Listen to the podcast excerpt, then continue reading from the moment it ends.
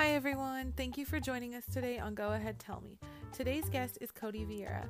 Codi is here to talk about her career working for her local government and to share some tips on how you can get more politically involved within your own communities. Codi, can you share with us a little bit about your career and the steps you've taken to get where you are today?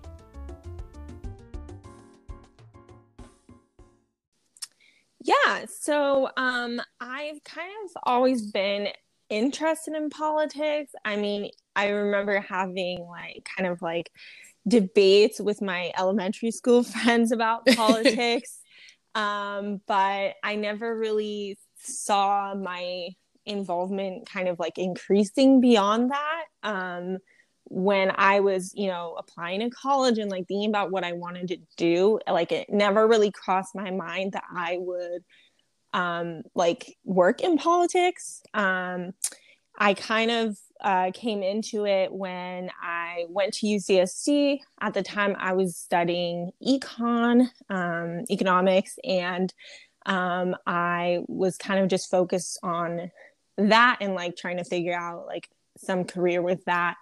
But um, I had like a friend that got me kind of involved with volunteering on um, a local campaign in the 2012 election. Mm. And so I did that for a bit, just like basic phone calls, um, going door to door, talking to voters, uh, just on a volunteer basis for a little bit. Because, um, you know, we were only there from like September on for the election. Um, but that kind of ended. Um, and I didn't really kind of do anything with that for a while. Um, but um, kind of like through my first uh, year um, at UCSD, I was kind of thinking more about like what I wanted to do, and I realized I didn't really enjoy um, what I was learning at the time. Mm. And so I started taking um, some just like some political science classes. Um, didn't change my major or anything at the time, and I just like realized I was more interested in that but I again I was just like what am I doing just like learning about political theory like what what am what is going on with this and um, and then in one of my classes someone came to um, recruit interns for a campaign. And it was um, that was my sophomore year and it was for um, the campaign um, that i had volunteered on in 2012 which was for um, congressman scott peters. And i was like oh like an internship? That's something that i could kind of see um, maybe like explore a career path or something like that. And um, at the same time as that i started going to my first um, meetings of the college democrats at ucsd and mm. kind of just like seeing what they did. Um, and uh, they had like a rally um, prior to that was for a special election for mayor down here. And i was like you know this is really cool. Like um, you know getting to have like politicians come and like care about listening to students and stuff so at that point i kind of just dove straight in like i worked on a campaign as an intern and I like joined the board of that club. And just ever since then, I've pretty much been working on like campaigns and doing stuff within the Democratic Party. Um, and um, it was just like a really great thing because I I got to see you know like the impact um, that I could have you know on an mm-hmm. election and, and the one I interned on in 2014 was like one of the closest races in the whole country at the time so oh wow yeah so I really felt like you know I was kind of making a difference um, and that was just like a really cool experience I actually met then Vice President Joe Biden there at a rally for the guy we were working for. Um, oh no way! Yeah, so that was really cool. Um, and yeah, That's so awesome. that just I was like, you know what? I gave this a shot and I liked it, and I'm just gonna keep going with it. Um, so yeah. That's awesome. Did you end up changing your major or did you graduate I, with I did. I changed to political science um, with specifically a concentration in American politics. Um, mm. And then, but I still took a little while to get there. I took some like random psych uh, psychology classes Um, I did some business classes. I ended up doing a minor in business and then another minor in urban studies and which actually oh ended up being really um, useful because a lot of the um, a lot of the political science classes I took were, you know, kind of more theoretical. Um, but I did take one that was like how to win or lose an election that was taught by um, my professor Nathan Fletcher, who's now um, he was a prior elected official. He's an elected official again now. He's on the board of supervisors for San Diego County.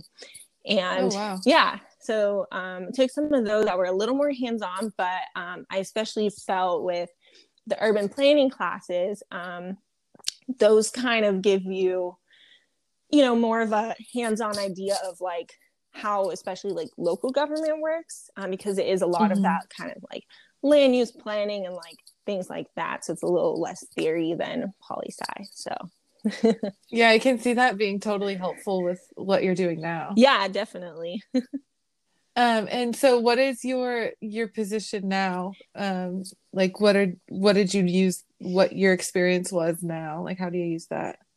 Um, yeah, right now I am the deputy chief of staff to San Diego Council President Pro Tem Stephen Whitburn. Um, he's the council mm. member in San Diego representing District 3, which is like kind of downtown um, and the surrounding areas. So um, I actually felt like it was pretty uh, useful, like, especially going back to like the stuff I learned in urban planning. Um, mm-hmm. A lot of it was more relevant. So I'm glad that I like learned more of that too. Um, and that, you know, probably helped me because I mostly came from more of like a campaign um, and like organizing and finance background before I came into this. So right um yeah. and you're so right now you're in like local um government do mm-hmm. you is that kind of where your like passion is for it or do you want to like go further than just local government do you know at this point I mean, for me, whenever people kind of ask me what my plans are for the future, I mean, some, someone asked me that like a year or two ago, I guess it was like two years ago. They're like, you know, what's your like five year plan or whatever? And I'm like, I have no idea. And if you had asked me this like a year ago, if I thought that I would be in this position right now, absolutely not. um, so, you know, I've kind of, you know, while I definitely see like, you know, the the point of kind of like making plans and goals and things like that, especially with politics. First of all, you never know if the person you're working for is going to win or lose. Um, you never right. know, uh, you know, how elections are going to turn out. Um, especially when I was working on, prior to this, I was working on uh, Congressman Peters' congressional campaign. I was actually his campaign manager in 2020. Um, and those um, elections are every two years, right? so how do you make a five-year yeah. plan when when the election there's like multiple elections since then? Um, so yeah, I mean, uh, I I don't want to say you know this is where I think I'm going to be for like the rest of my life.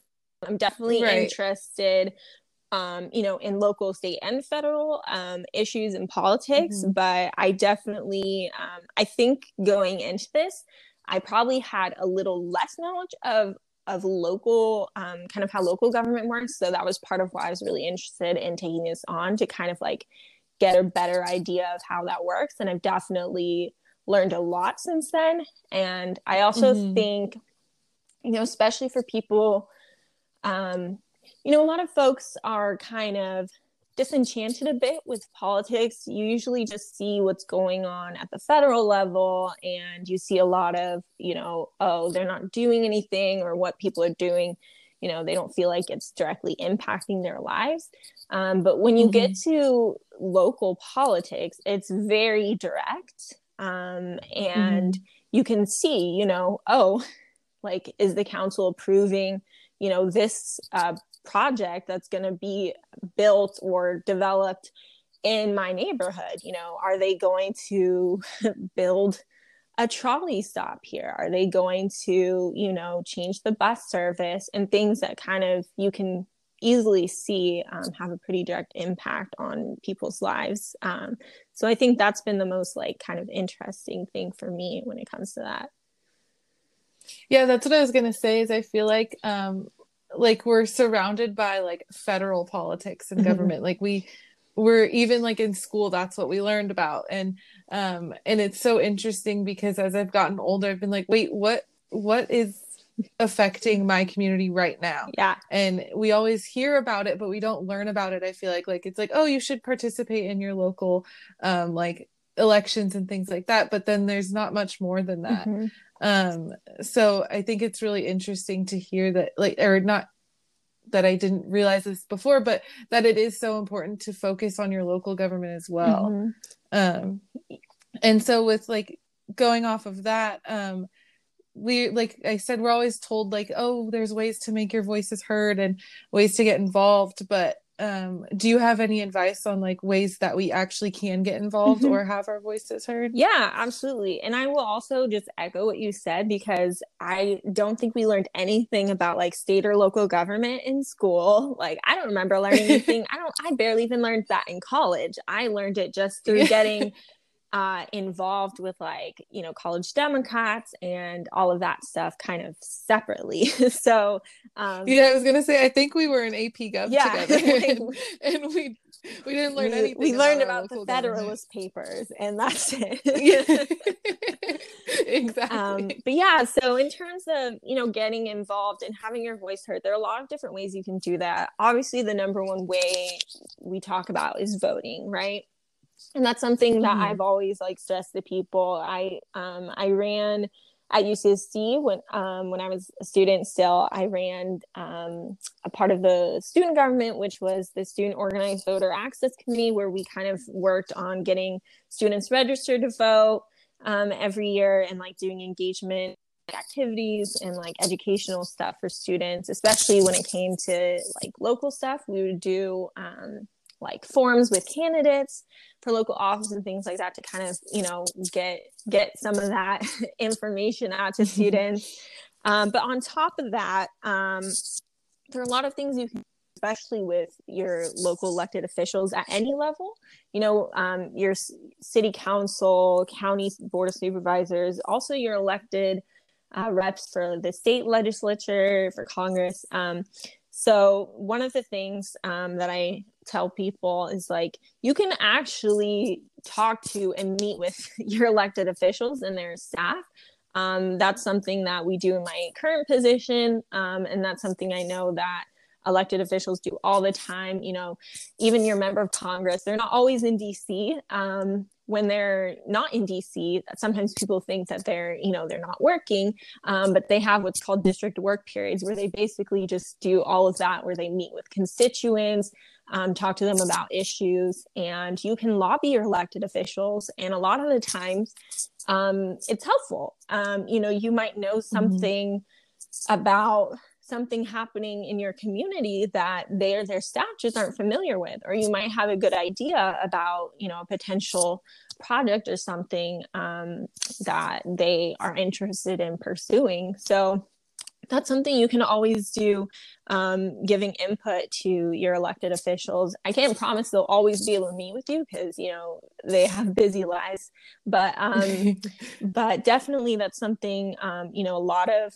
uh, you know groups advocacy groups just groups of regular people do all the time um, and i think that's very beneficial. Um, yeah. and then also um, uh, you know something that a lot of people you know do know um, is uh, you can do uh, what's called public comments. Um, so during every city council meeting, at least for, I'm pretty sure it's across the board, but obviously I'm more most familiar with the city of San Diego.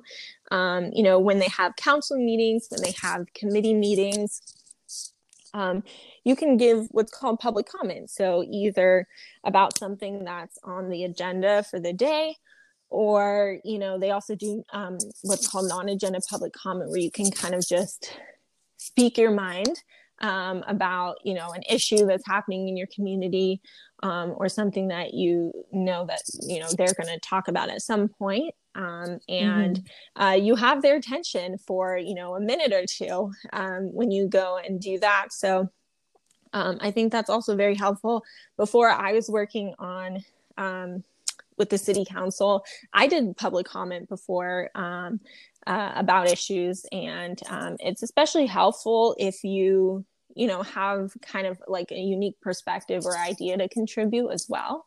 Um, mm-hmm. So that's another big thing. Um, and people definitely pay attention and listen to those things um, and it gets recorded so. Oh wow. Yeah.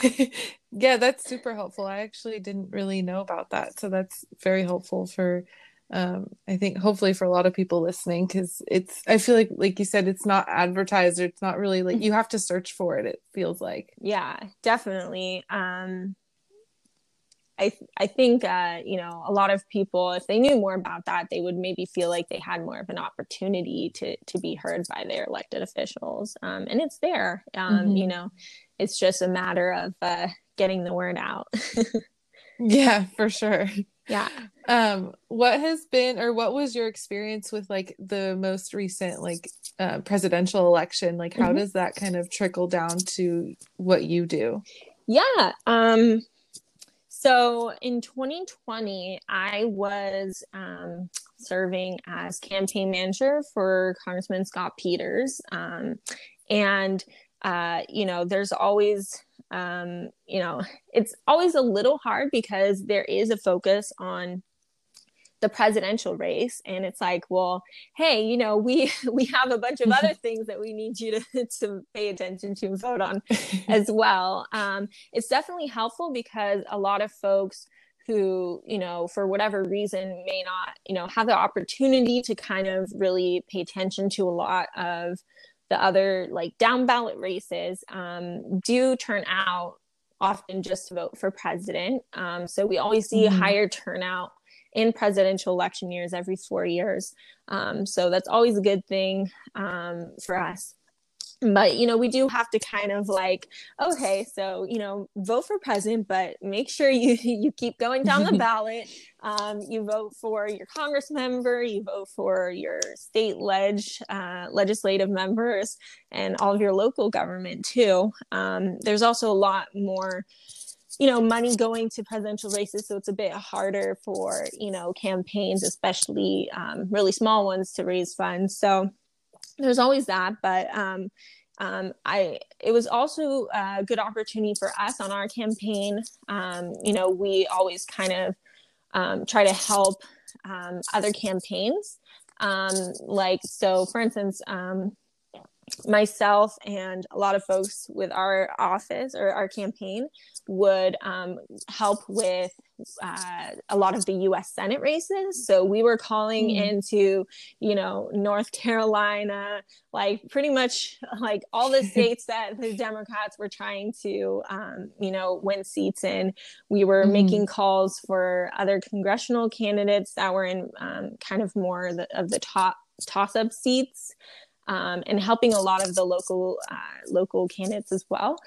Definitely, COVID put um, quite a uh, complication in there for us because one of the biggest things you learn with campaigning is um, the most effective way to reach voters is going door to door.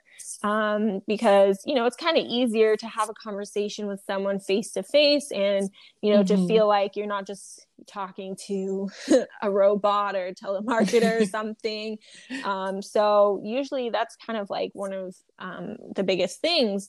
Um, and we lost that in 2020 so we're like okay um, and it's the same with campaigns you know across the the country. We kind of had to regroup and figure out you know how we were going to um, get to voters and talk to them. One of the the good sides of that was um, there was this um, you know kind of increased interest in and focus on um, improving voting accessibility. And um, you know when we did uh, vote by mail for everyone, that kind of uh, upped it a bit. Um, and we were like, you know, this might actually be um, really helpful because a lot of times, um, you know, one of the big things that we would always do in campaigns is not just, uh, you know, persuade voters, but make sure people turn out to vote um, mm-hmm. and uh, try to get folks who weren't signed up to vote by mail to sign up to vote by mail. And a lot of times you hear, oh no, like I always go in person. Um, you know, I just like going, you know, the day of election. And um, but it's like you never know what's going to happen uh, election day is one day mm-hmm. a year and and things can come up so um, we always try to encourage folks to vote early um, and mm-hmm. that um, the fact that we had more of an opportunity to do that um, with early voting this past time was um, was a really good thing. I think, um, aside from the other, uh, you know, it's a silver lining there. But uh... exactly, it's interesting. It does feel like there were um, like it was such a horrible time, but there was small things like that that positive things did mm-hmm. come out of it. Um, and I feel like that was one of them. Like I was kind of one of those people. I was like, oh, I just want to go in person. Like it's it's an experience type mm-hmm. of thing.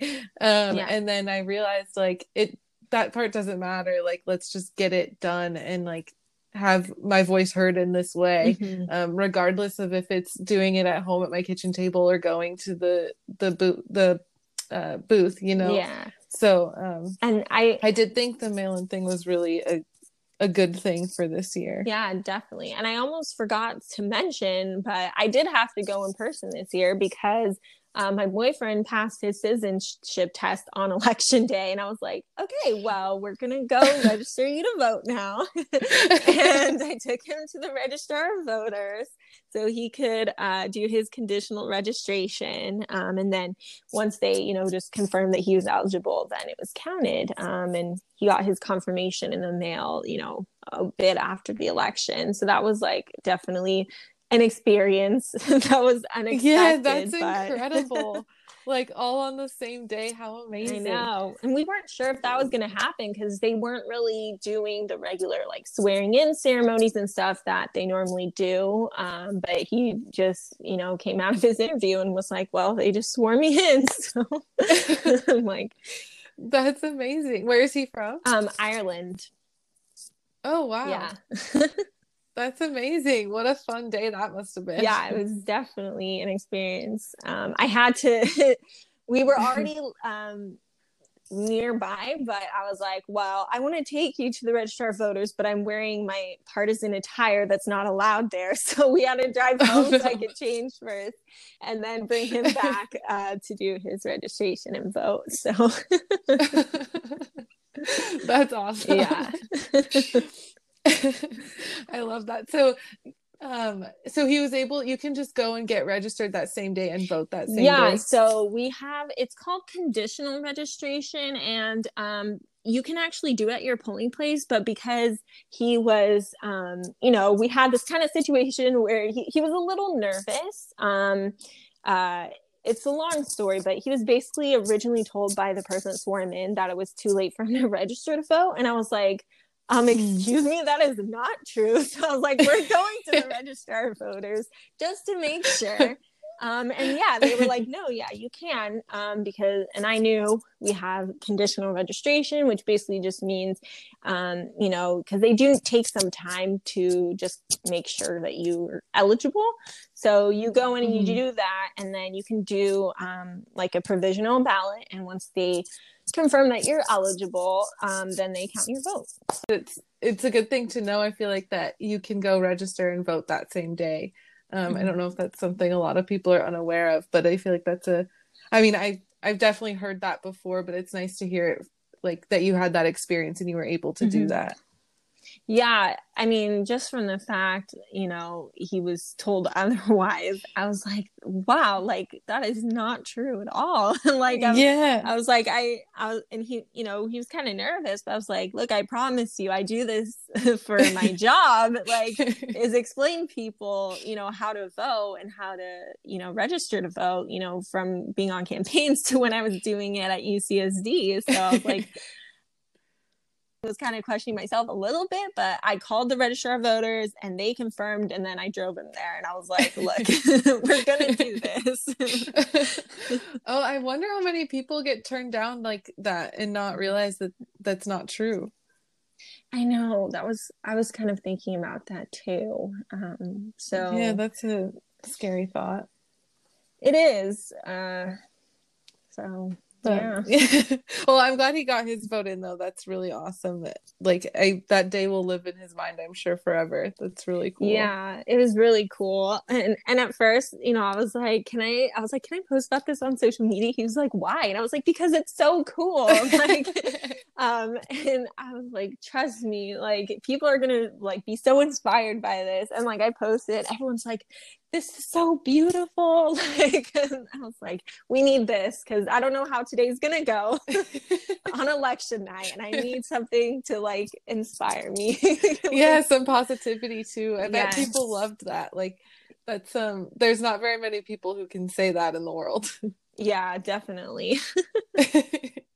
um, I, during your career, are there any um like changes that you've been a part of that you're really proud of whether it be like legislation or just um like being a part of like a um something you found really important to be a part of? Um yeah i mean it's it's kind of hard to say. I haven't had um as much experience like on the legislative side, but um, some of the things like when I was at UCSD, um, I was involved with um, you know, a lot of kind of like student activism, both on like on the side of we did, you know, protests and things in terms of um, trying to prevent tuition hikes, and we also did. Um, you know, lobbying through um, the UC Student Association. Um, so, um, you know, just trying to talk to our elected officials about, you know, student issues. Um, and we got a lot of things passed um, that we were promoting.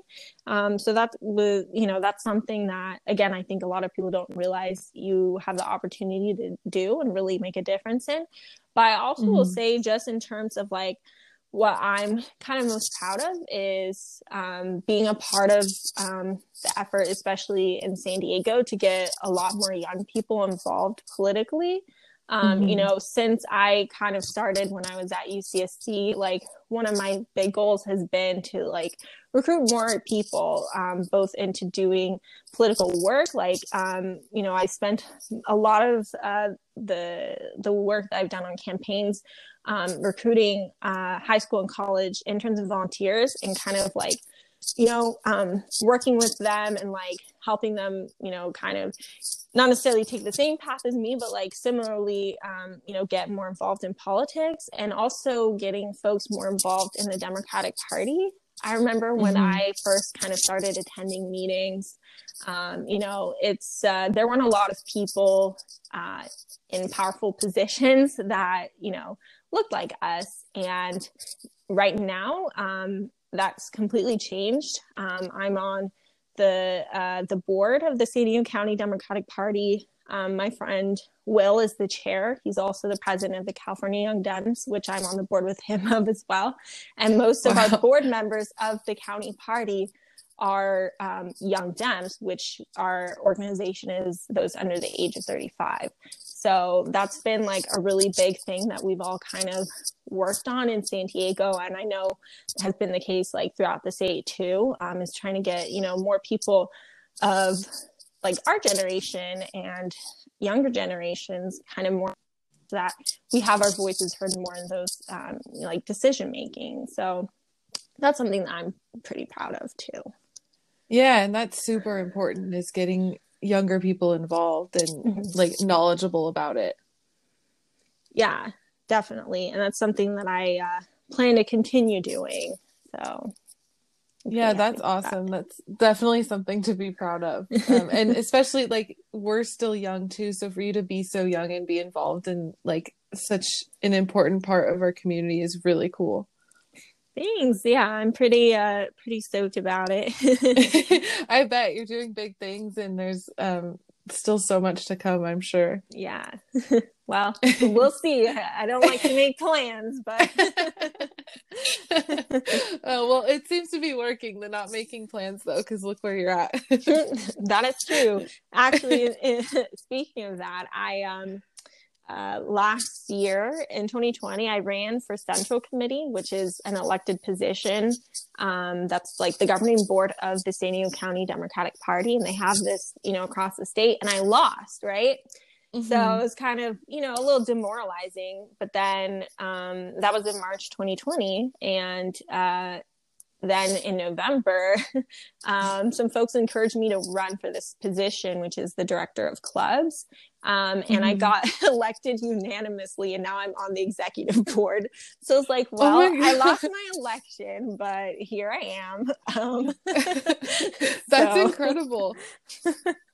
Congratulations. That's Thanks. Awesome. yeah. So I'm like, well, I kind of just, you know, things work out. You kind of just fall into things sometimes. But um, I, uh, I've, you know, I was involved with um, a lot of clubs. Like, you know, one of my roles within the Young Dems was to help, um, you know, clubs with um, you know, starting up, getting more people involved, and all that stuff. So it just kind of made sense um, when people are saying like, "You should do this for the party." So I'm all right. Well, here, here I go. That's so cool that it worked out and everything. Though that yeah. you, I mean, it's like, um, it's like you're destined to be in this position. Everything was telling you so. I just had to lose an election first. oh, that's okay. There'll be more, I'm sure. Yes. Hopefully, not too many of the the losing ones, but uh...